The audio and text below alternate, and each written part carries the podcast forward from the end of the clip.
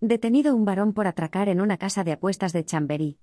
Agentes de la Policía Nacional han detenido a un varón por atracar en una casa de apuestas del distrito madrileño de Chamberí, ha informado la Jefatura Superior de Policía de Madrid en un comunicado. Los hechos ocurrieron el pasado miércoles cuando los radiopatrullas fueron alertados de una alarma en un establecimiento. Un varón amenazó a la dependienta para que le diese el dinero de la caja registradora, colocando encima del mostrador varios cuchillos y un arma de fuego.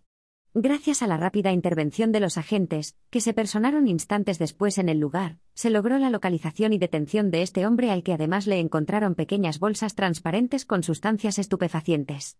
Por todo ello pasó a disposición de la autoridad judicial como presunto responsable de un delito de robo con violencia.